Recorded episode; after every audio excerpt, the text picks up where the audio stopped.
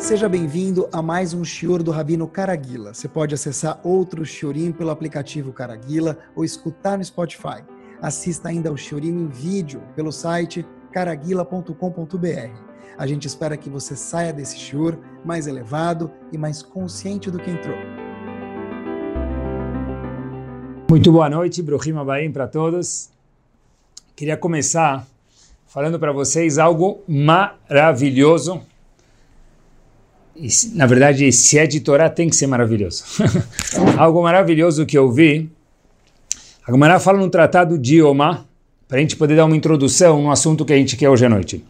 A Gemara fala para a gente, no tratado de Omar, algo impactante.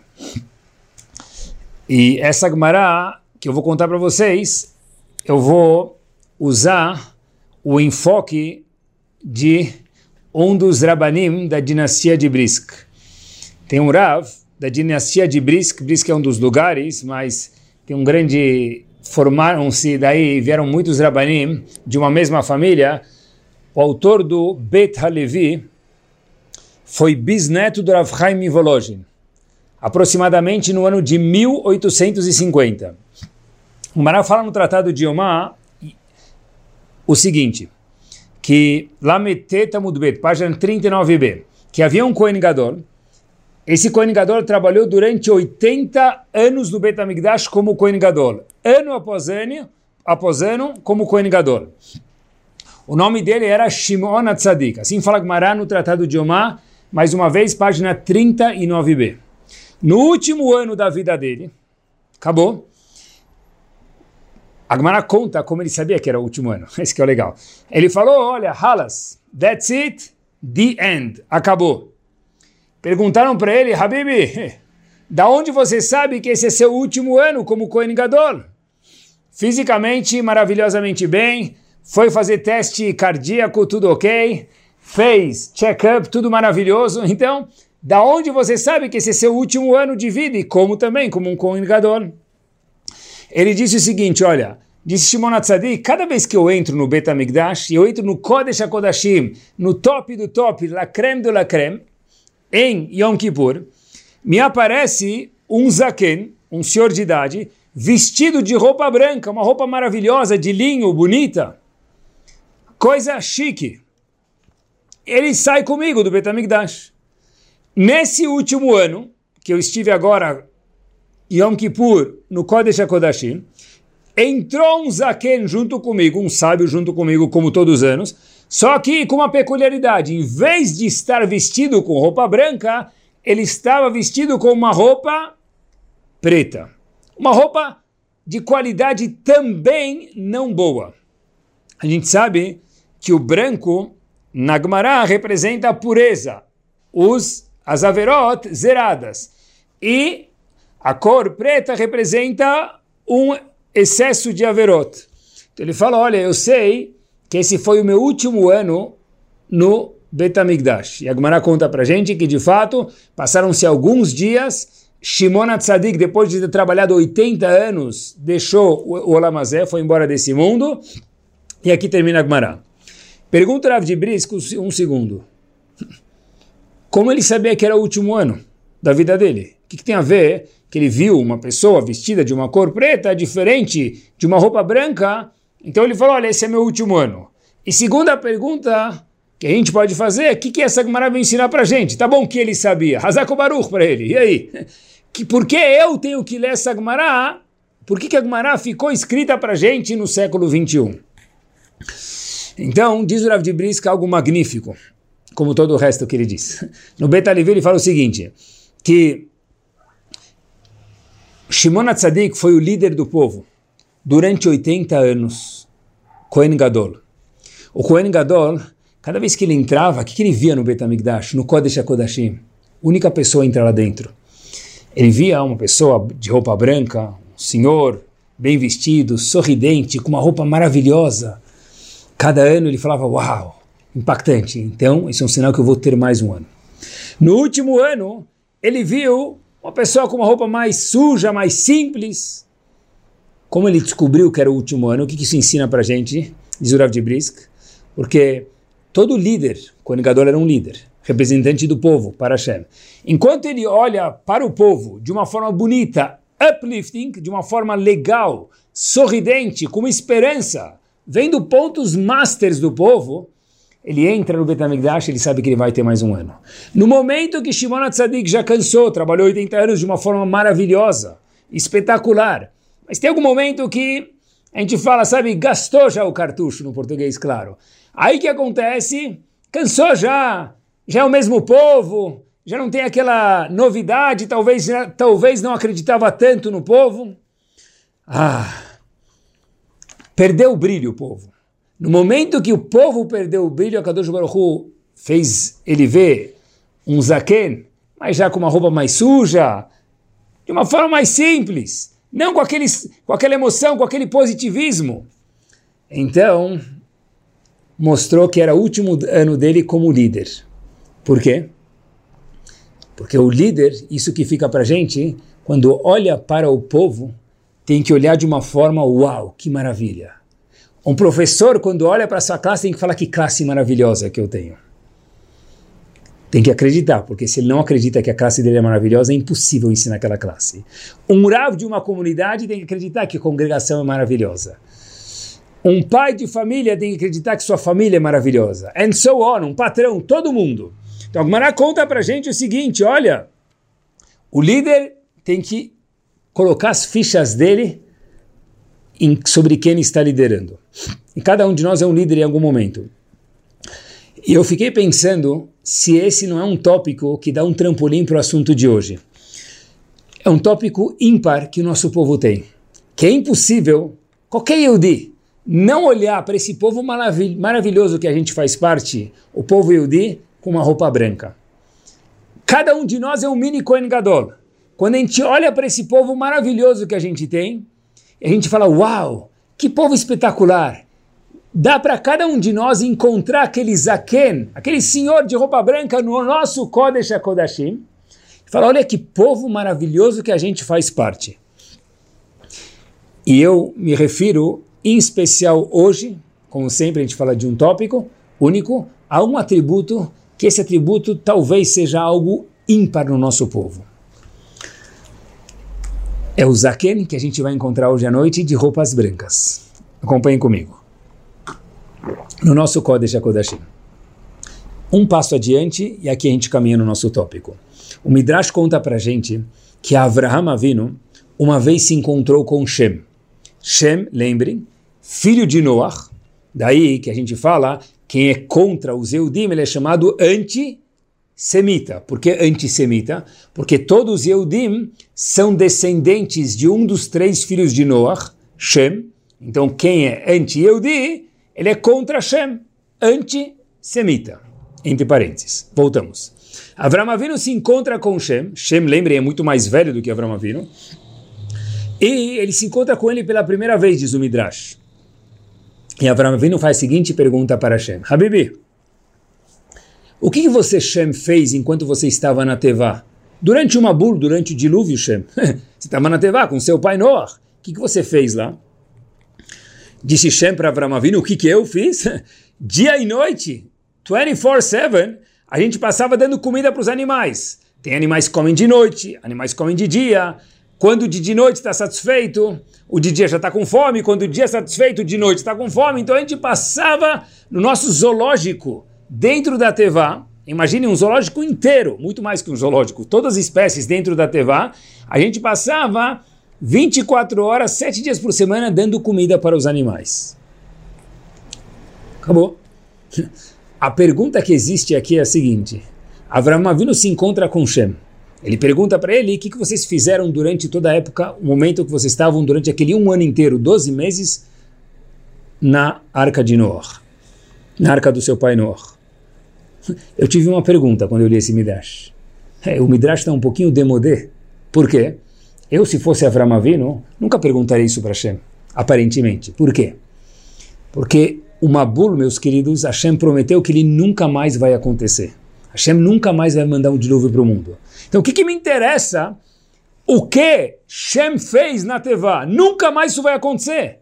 Porque Avram Avinu que viveu depois da época do Mabul, do dilúvio, tinha essa curiosidade, o que ele aprender com isso? Nunca mais vai acontecer? Se a situação vai se repetir, beleza? Aprende para quando você estiver na mesma situação, saber como se comportar. Mas aqui não era o caso. Porque o Midrash contra isso para gente. Em Filadélfia, nos Estados Unidos, tem uma yeshiva que é chamada Yeshiva de Philly, assim que chamam, de, diminutivo de Filadélfia.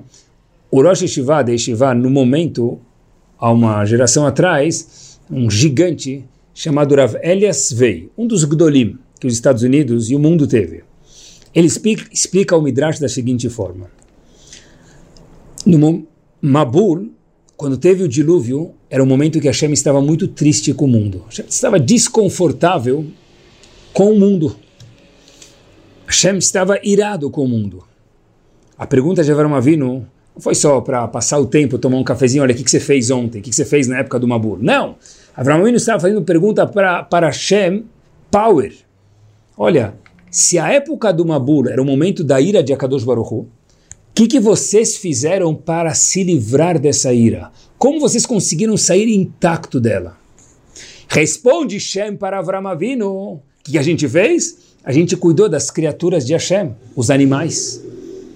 Avram falou, uau, é isso que livrou vocês da ira de Hashem? É isso que poupou vocês? Disse sim. O fato da gente cuidar das criaturas de Akadosh Baruch Hu, dando comida para um, cuidando da pata do leão, da orelha do cavalo, and so on, fora da comida, veterinária total, isso fez com que a gente pudesse se salvar naquele ano difícil.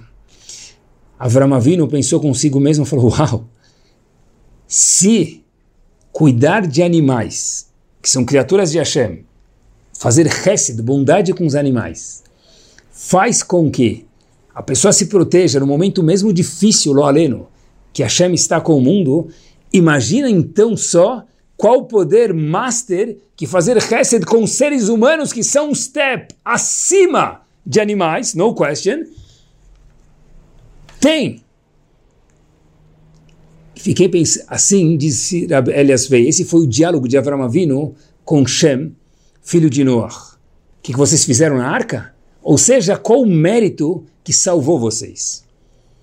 Shem respondeu, cuidamos dos animais, fizemos chesed com os animais.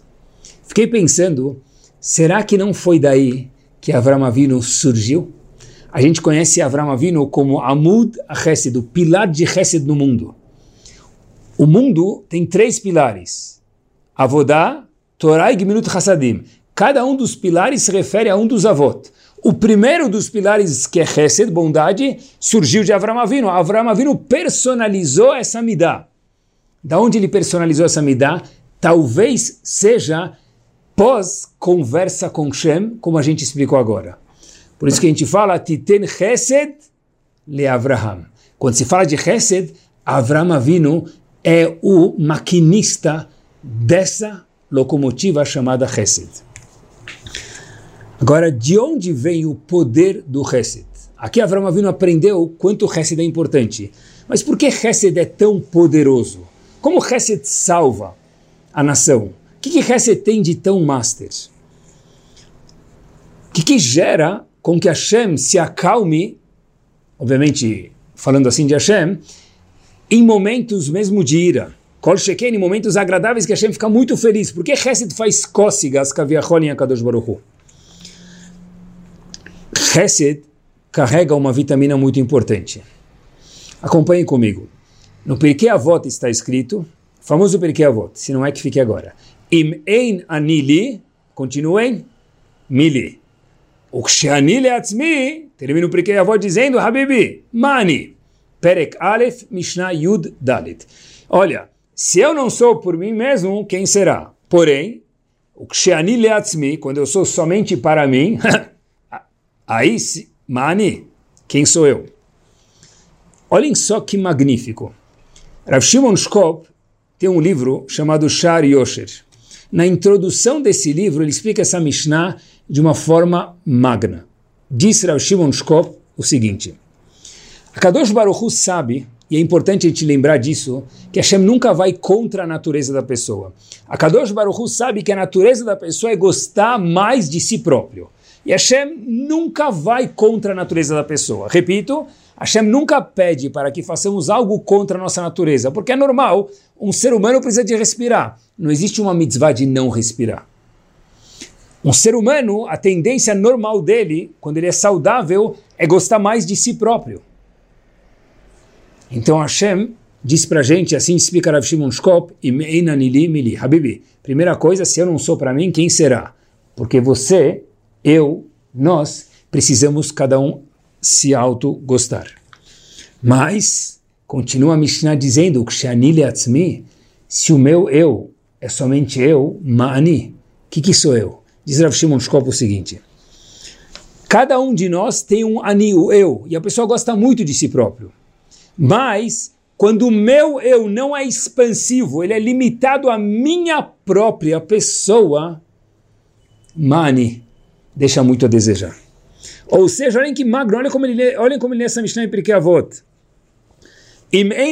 Se eu não gosto de mim, problema.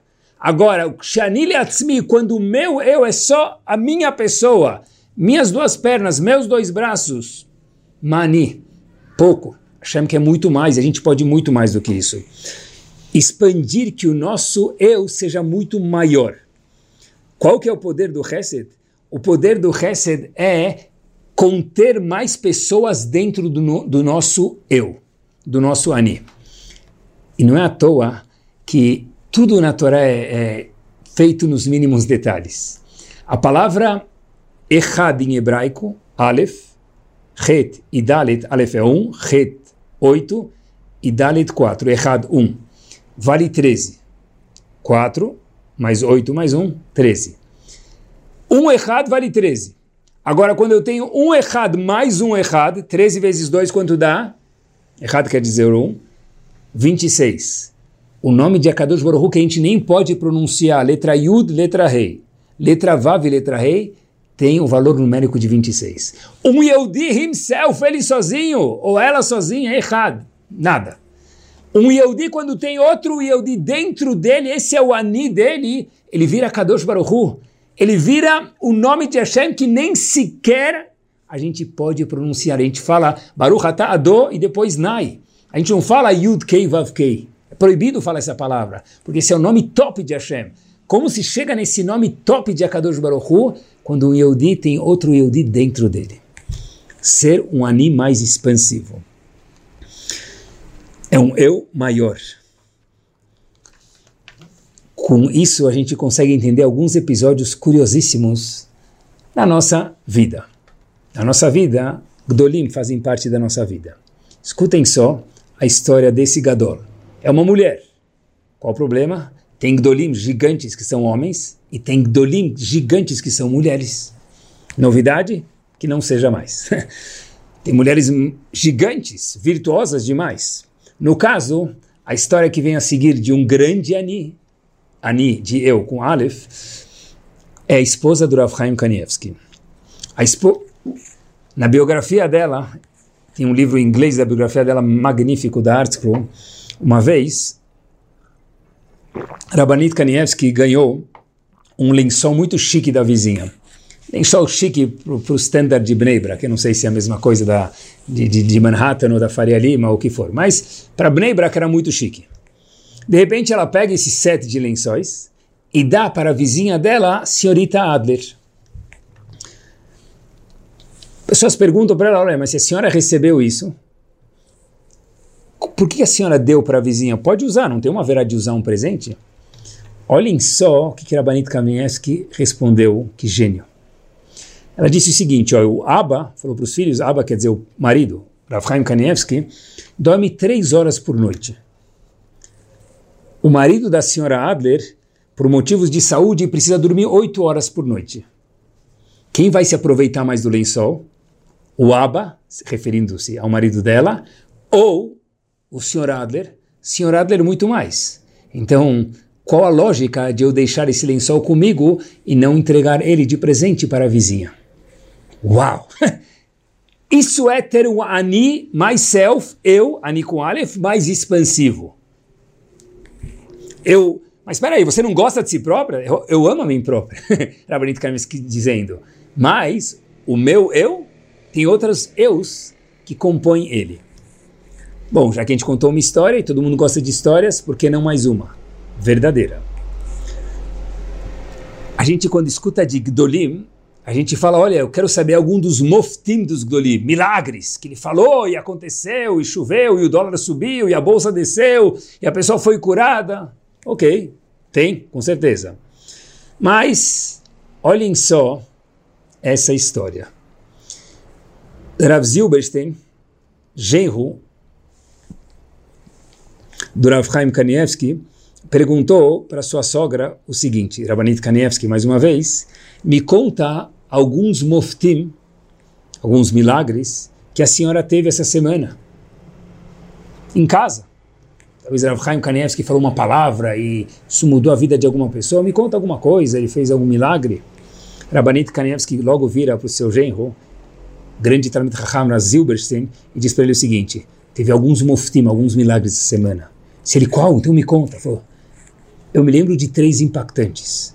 Ele disse, conta, Rabanit. Rabanit Kanevski disse para ele o seguinte, olha, eu conversei com sete pessoas durante esse, essa semana, em específico sobre Shabbat. Essas sete pessoas, eu vi que elas vão começar a cumprir Shabbat. Com outras quatro pessoas, em específico, eu conversei sobre Tarata Mishpachá, sobre Lachot Nida, para se cuidar mais, e elas entenderam a importância e vão se cuidar.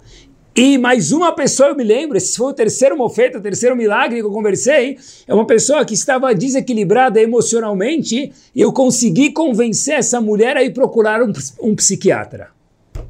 Esses foram meus três moftim dessa semana. Uau! Milagres! O que você ganhou com isso? Como assim que eu ganhei com isso? Eu mudei a vida de algumas pessoas. Porque o meu eu ficou muito mais aceso. Porque essas pessoas fazem parte do meu eu. E se elas estão melhor, eu também estou melhor. A roupa branca, que faz parte do nosso povo, Shimon Tzadik sempre via um zaken de roupa branca. Olhar para o povo de uma forma magnífica. A parte magnífica, em especial, do nosso povo ímpar é o Hesed, é a bondade. A gente está vendo hoje o poder que a bondade tem. O que quer dizer bondade? É ter um ani, um eu mais específico. Acompanhem comigo algo show. O Sifat Emet, o Rebbe de Gur ou de Ger, ele traz em nome de um, de um dos grandes mestres racídicos, Noam Elimelech, que por sua vez traz em nome do Arizal. O seguinte, ele diz que o mundo, na época do Arizal, ele se sustentava pelo mérito do estudo da Torá pós-Arizal, pelo Hesed, pela bondade, que é o que a gente está falando hoje à noite. Explica o Gaon de Vilna da seguinte forma. O mundo tem três pilares. Torá, Avodá e Gminut Hassadim, estudo da Torá. Torá, Avodá, Korbanot, reza, hoje em dia, e Hesed, bondade. Diz o Gaon de Vilna o seguinte, Torá, que é uma mitzvah maravilhosa, espetacular e muito poderosa, tem um detalhe importante. Hoje em dia, a nossa Torá não é igual à Torá de antigamente. Por quê? Por exemplo, assim diz o Gaon de Vilna, a Gemara no Tratado de Avodazará traz para gente que a Gemara de Avodazará de Avram Avinu tinha algumas dezenas e centenas de capítulos, enquanto que a nossa Gemara é muito menor. Ou seja, tem parte da, da Torá que nós não temos mais hoje em dia, a Torá Shebel Peh. Então a Torá de hoje não é a mesma Torá de antes, em alguma forma.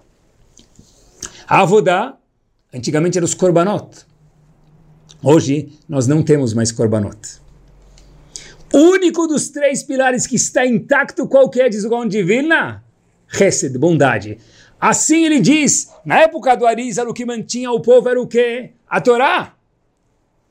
Rav Yosef Kar, o Arizal, gigantes. Hoje em dia também temos gigantes. Mas única coisa que ficou intacta, que nós temos até hoje em dia dos três pilares, é Hesed. Assim explica o de Vilna. Torá, perdemos bastante. Temos muito ainda Baruch Hashem, e cada palavra é maravilhosa. Avodá, não tem por enquanto o Betamigdash. Hesed é o único dos três pilares que se mantém hoje como ele sempre foi. Por isso que o Hesed tem um poder ímpar e impactante. Isso dá para a gente olhar para os outros e ver as coisas de uma forma um pouquinho diferente quando a gente tem Hesed. Escutem só essa história. Não era Banit Kamenevski mais, mas seres humanos, vamos dizer assim, menos perfeitos de alguma forma. Mas olhem só um olhar de Hesed que tem um ani, um eu expansivo e um olhar mais simples. Um olhar 1.0 e um 2.0, vamos chamar assim. Duas crianças brincando, esse era o cenário. E duas pessoas olhando. Uma pessoa pergunta para outra, o que, que você está vendo? A fala para B, o que, que eu estou vendo? História verdadeira. Eu estou vendo duas crianças se divertindo no parque. B, em contrapartida, pergunta para A, e o que você está vendo? A fala, eu também estou vendo duas pessoas brincando no parque. Porém, eu estou vendo uma criança que ficaria muito mais feliz se não tivesse o seu sapato rasgado. Duas pessoas viram o mesmo cenário. Felizes, duas crianças. Que, mais gostoso do que isso. Só que só um enxergou um sapato furado em uma criança que precisava ganhar um sapato novo. Por quê? Porque quando nós olhamos para o meu eu, Hashem fala, eu não quero que a gente negligencie o nosso eu, porque essa não é a nossa natureza. Mas quando o meu eu, outros Yehudim fazem parte do nosso eu, machuca olhar um Yehudi desconfortável. Hesed não é eu me preocupo com o outro, isso está errado. Hesed é o outro faz parte de mim. Eu me preocupo com mim mesmo. Esse é o meu eu. Esse é o Hesed par excellence. Eu me preocupo com o meu eu. E o meu eu, eu vendo um Yehudi com um sapato rasgado, o meu eu não está completo. Quando se fala em Hesed, um passo adiante, tem algo muito, muito importante que eu queria compartilhar com vocês. Porque Hesed não é bondade. Hesed é algo a mais. Como assim? Hesed não é bondade? Me explico. Quando Avram Avinu foi procurar um Shidur, um Basra, para o seu filho Yitzhak, ele mandou Eliezer. Eliezer, fazendo a história muito sucinta, encontrou Rivka para casar com Yitzhak e deu para ela alguns presentes. A Torá conta que ele deu para ela pulseira, naquela época já tinha esses costumes de dar presentes para a noiva. Deu pulseira e deu um brinco. E na Torá tem uma coisa muito curiosa que eu nunca tinha entendido. A Torá conta, assim, Rashi explica, que ele deu um brinco para ela, um anelzinho de, talvez de nariz, que era o costume antigamente, e a, o peso disso era um beca, Irashi fala, esse beca que é uma medida que se usava no Mishkan. Tá bom? Ele deu duas pulseiras para ela, Eliezer para Rivka, futura esposa de Isaac. Isso lembra as duas luchot, as duas tábuas da lei. E o peso dessas duas pulseiras era de 10 zahav, uma medida 10, que nos lembra os 10 mandamentos, assim diz Rashi. Eu nunca entendi esse Rashi.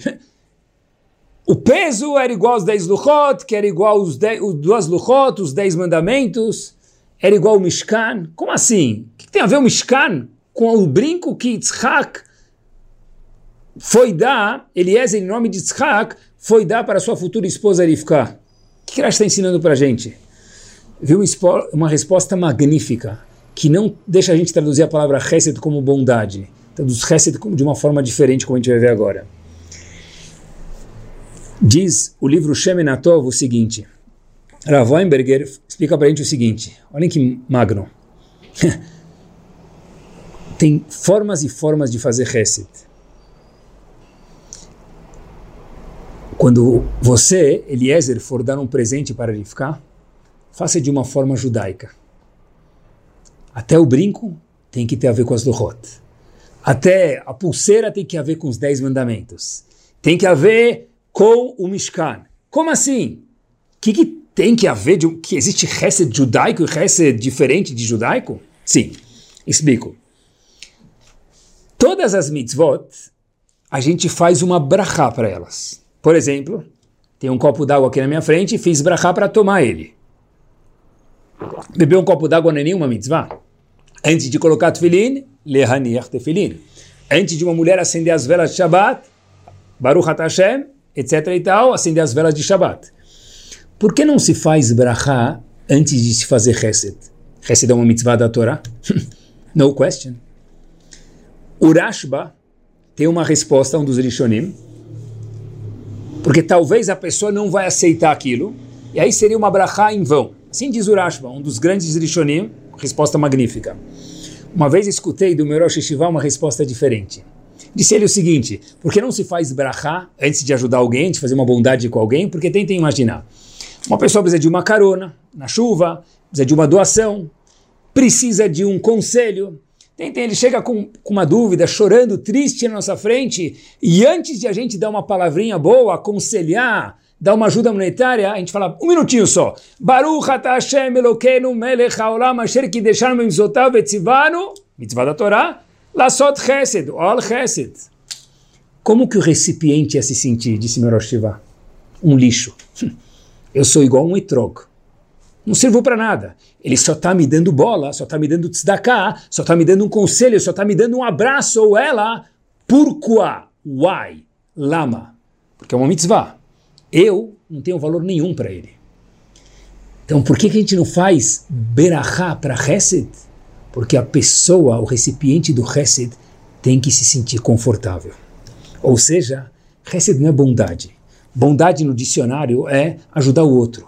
Bondade, de acordo com a Torá, é sim ajudar o outro, mas tem algo a mais, de uma forma que ele ou ela se sintam confortáveis. Como assim? Explico melhor. Vem alguém comer na nossa casa. Tem alguma pessoa que não mora aqui, ele é de longe, ou ele mora aqui perto, mas queria companhia, a gente convida ele para um dia, para Shabbat. E a gente fala, olha, experimenta isso, experimenta isso, óbvio, para que ele se sinta em casa, coisa mais gostosa do mundo. A gente falou, põe, pega um desse, pega um desse, pega um desse, de repente a pessoa vai ver, tem aquele prato lá que parece o Monte Everest. A visita está com aquele prato gigante, deve ter pego até prato fundo, fica sem, sem jeito.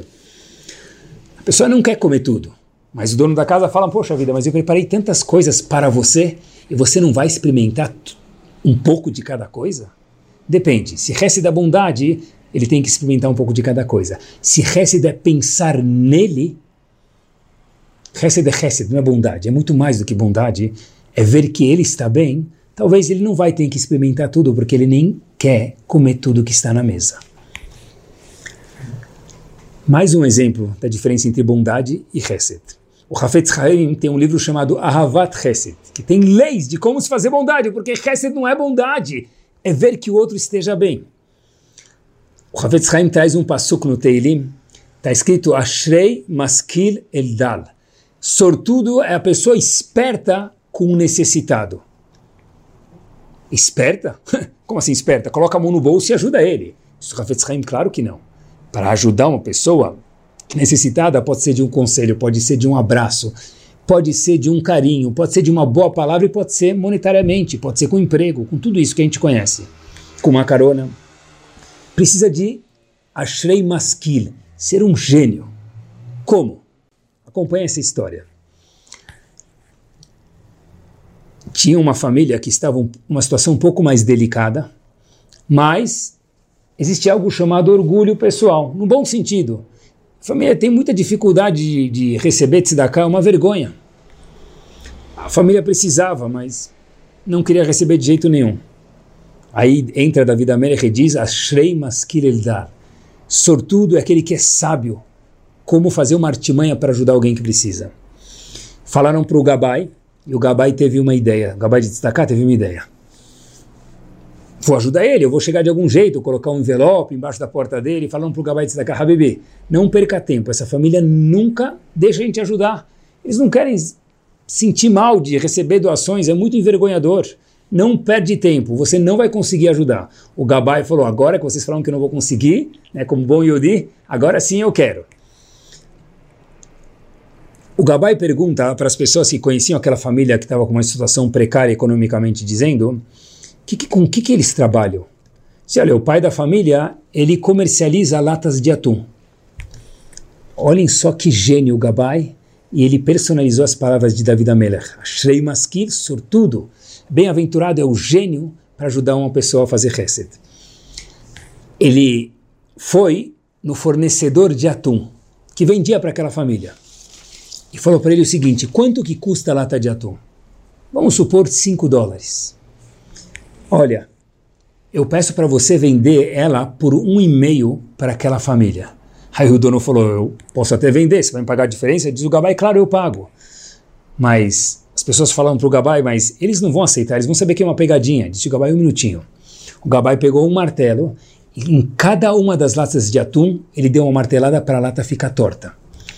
E o dono, fornecedor do atum, não estava entendendo nada. Disse o Gabai, pagou para ele a diferença, aqueles 3 dólares e meio, e falou, olha, agora você vende, em vez de 5 dólares, por 1 dólar e meio para a família. Explica para eles que a lata veio defeituosa e você não tem o que fazer com elas, ela está na promoção, e aí eles podem comprar por um dólar e meio. E obviamente, quem compra por um dólar e meio pode ter um lucro muito maior. E deu certo, porque a família foi ajudada sem saber. Hesed é isso.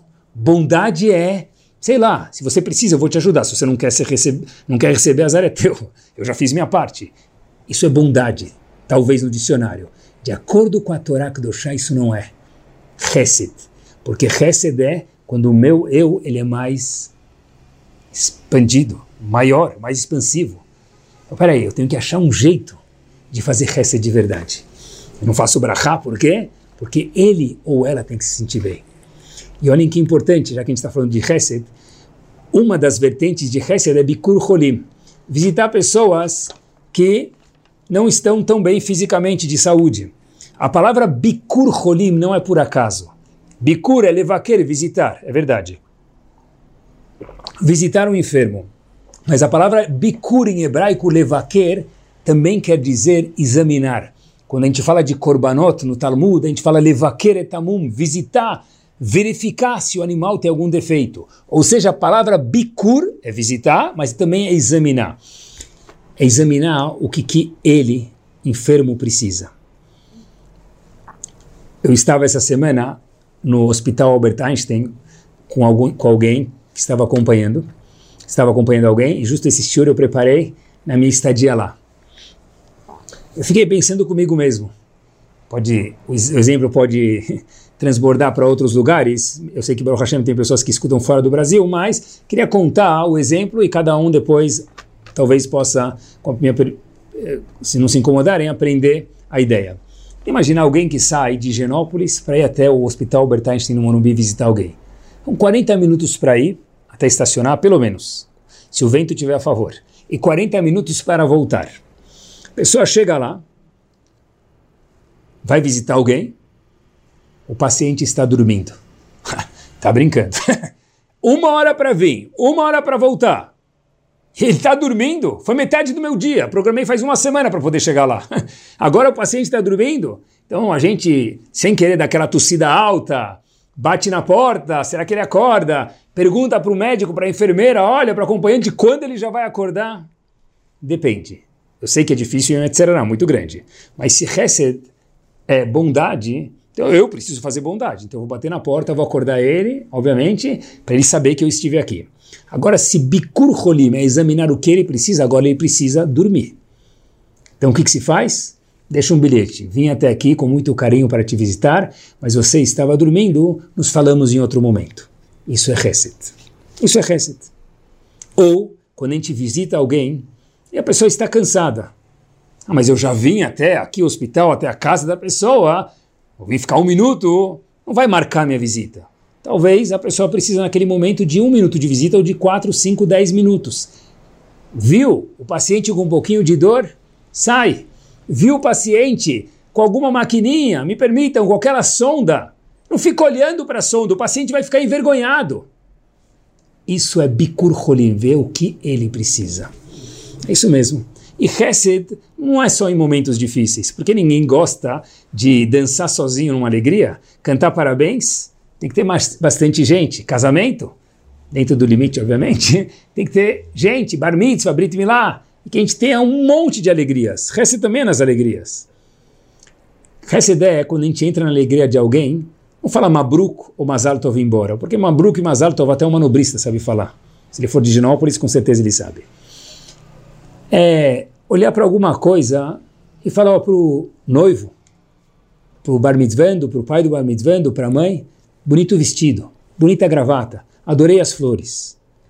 Depois da festa, manda uma mensagem, a banda estava muito bonita, o casamento estava muito alegre, porque passa tão rápido para os donos da festa, receber uma mensagem dessa depois de tanto preparo, é tão gostoso, é tão confortável, isso é Hesed, isso é pensar nele ou nela e não em mim. É isso mesmo. E voltando, vai, para uma pessoa que está doente. Eu estou que não tenham doentes, mas às vezes acontece, então é bom a gente mencionar. Eu fiquei pensando esses exemplos com muito carinho. Ah, se você precisar de alguma coisa, me liga.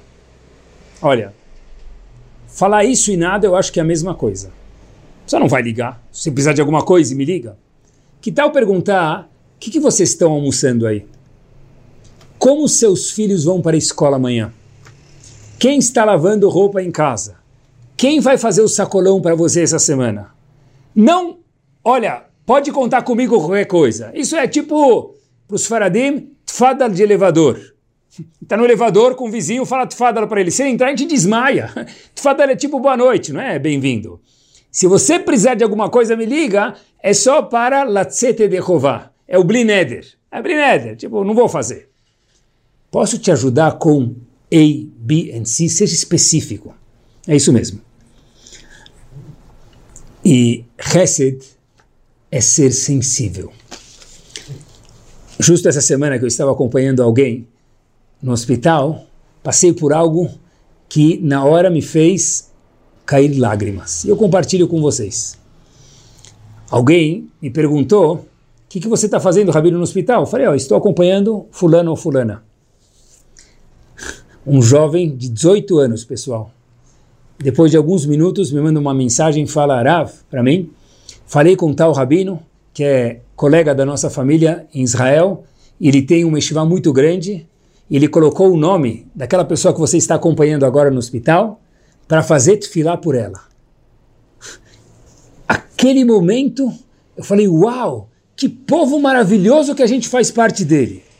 Mas eu falei para mim mesmo, peraí, ele não me trouxe uma sopa, ele não me lavou a roupa, ele não me fez sacolão, ele não me deu uma dica médica, porque eu estou tão feliz. Eu entendi uma coisa. Hesed é saber, nós estamos juntos. Foi aí que eu entendi isso. Hesed é saber que quando a gente tem 10 quilos para carregar ou 20, é muito pesado. Mas se duas pessoas carregam 20 quilos, fica menos pesado. E se quatro pessoas carregam juntos 20 quilos, fica leve. Talvez Hesed é entender que a gente está no mesmo barco com mais pessoas. Eu estou com você, Habibi, porque o meu eu, você faz parte do meu eu. Então, você não está carregando isso sozinho. Isso alivia todo mundo em situações difíceis ou no mais legal de tudo, que é o mais importante, que seja a maioria da nossa vida, em situações maravilhosas. Numa alegria, ver alguém que está dançando de verdade, parece que ele é o nosso irmão, porque de verdade ele é o nosso irmão. Mas como que está dançando tanto? Como assim? A sua alegria é a minha alegria. Isso dá para ver nas pessoas. Isso é Hesed. Olha, quantos gmachs tem no mundo, que maravilha de povo que a gente faz empresta fralda, empresta dinheiro sem juros, empresta, empresta, empresta, que povo maravilhoso que a gente faz. Disse o Gaon Vilna, explicando as palavras do Arizal, é isso que vai salvar a gente, porque esse é o único dos três pilares que não se modificou. Quantas estivotas existem no mundo se não fosse pessoas maravilhosas, que nem pessoas do nosso povo que sustentam? Quantas famílias, instituições que precisaram de ajuda durante esses momentos? E Baruch Hashem, quantas instituições surgiram Pessoal, que povo maravilhoso a gente faz parte, tem que chorar de alegria. Isso é de. A Kadosh Baruchu, se a gente olhar para o céu com um óculos 3D de Akadosh Baruchu, a gente vê Hashem gargalhando de alegria de quanto nosso povo um está junto com o outro. E não é à toa que como que se fala a palavra vida em hebraico, meus queridos? Chai é vivo. Como se fala vida em hebraico? Hum? Vida em hebraico é Chaim. Em português é vida. Em hebraico é Chaim, vidas. Uai! Porque vidas. Haim é plural. Quando a gente quer falar uma vida, a gente fala Haim. Porque em hebraico não existe uma vida.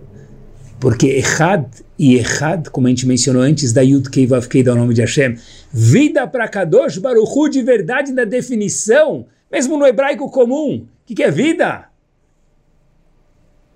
Vida, Hashem, vida, o que, que é vida? Kadosh Baruch Hu diz, vida é quando a pessoa não está sozinha, quando ele sabe que tem outros com ele, quando ele sabe que ele também está com os outros. Por isso que todos os dias na Tfilah, chegando no estágio final do nosso shiur, a gente fala Baruch Ata Hashem Magen Avraham. E diz o Talmud, Bechachotmim, com Avram Avinu vai ser finalizado. Finalizado o que dizem os comentaristas? O fim dos dias vai ser finalizado com a Midah de Hesed. É isso que vai borbulhar e fazer o povo Yehudi pular como um chafariz, pular como um petróleo que extravasa da terra e elevar a gente para o momento da Geulah. Magen Avraham, que a gente fala todos os dias na Midah, que Hashem protegeu protegeu e protege Avraham, que é o símbolo do resto da bondade, é isso que trouxe o nosso povo até hoje. E assim dizem Chachamim, só eles para falar uma coisa tão forte e que seja, e é verdadeira, porque Chachamim gigantes falaram, Bechachotmim, com Chesed. Mas não bondade, Chesed, como a gente mencionou. Não é à toa que o Mar Morto é chamado de Mar Morto estava procurando geograficamente, o Mar Morto ele recebe água do Jordão, mas o Mar Morto não dá água para ninguém. Por isso que ele é chamado talvez de Mar Morto. É isso mesmo. Recebe, recebe, recebe, mas o seu ani é só eu. Não vale nada. Não dá nada para ninguém, ninguém consegue sobreviver lá. Mesmo quando alguém boia lá de turista que é gostoso, mas depois de um tempo já começa a ficar grudento, o sal é calor, é desconfortável. Não é à toa que o Mar Morto se chama assim.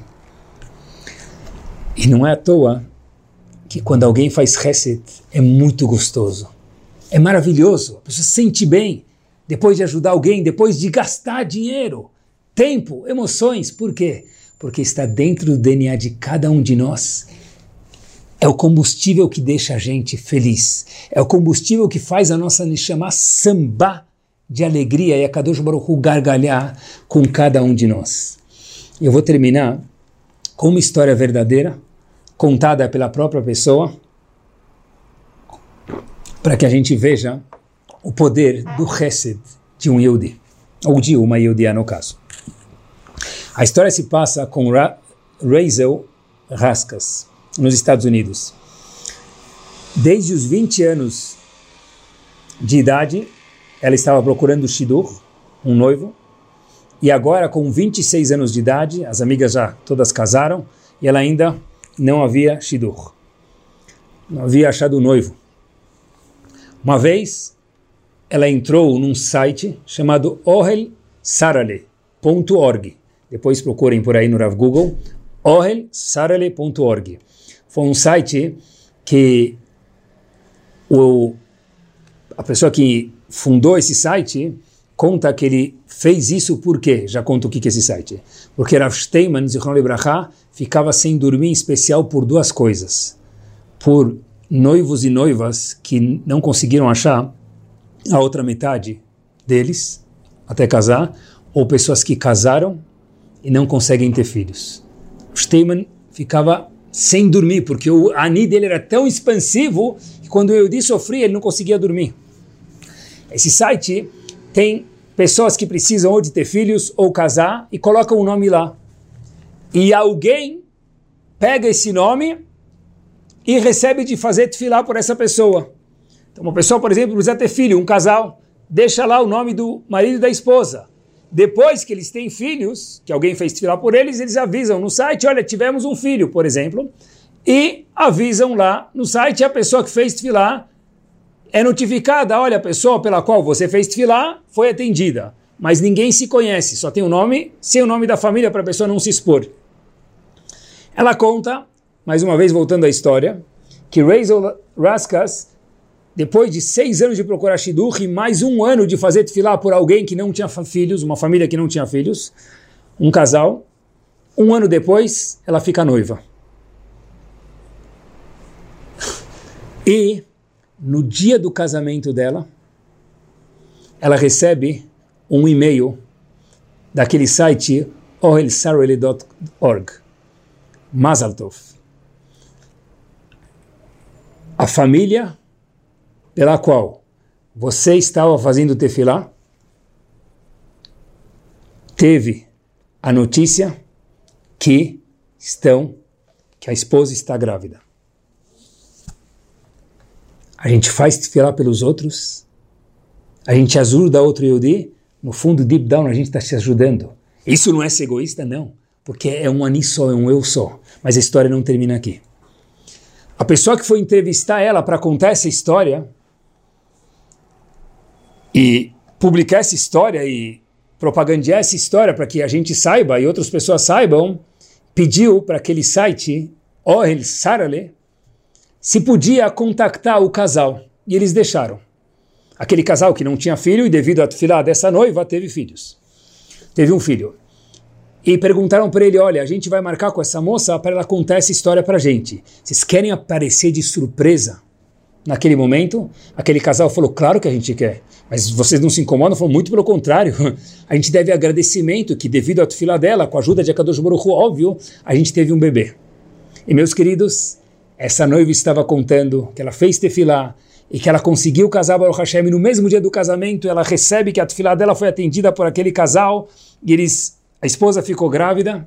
Tudo isso contando depois de um tempo já de estar casada e no meio de contar a história abre a porta. Entra o pai e a mãe daquele bebê. E ela começa a olhar e não entende nada, fala: Quem são vocês?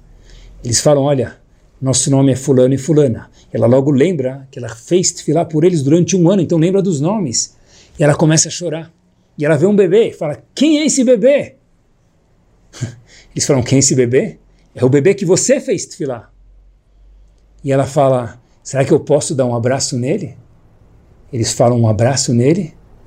Claro que sim, porque de alguma forma ele também é o seu filho. Todo Hesed produz um filho. Todo Hesed une Bnei Israel. Hesed é expandir o nosso eu. Hesed não é bondade, é um step acima, como a gente falou. Que Bezrat Hashem, como dizem Chachamim, Bechachotmim, na midade Hesed, que a gente possa manter ela intacta, como que a única das, dos três pilares que se manteve, que a gente possa ter a Geulah de verdade, quando a Kadosh Baruch Hu achar o momento, mas até lá aproveitar a oportunidade de ajudar e ver um outro Yodi ou uma outra Yodia sorrindo. Muito boa noite, semana maravilhosa e com Hesed nosso para os outros e de Hashem para conosco a todos. Boa noite.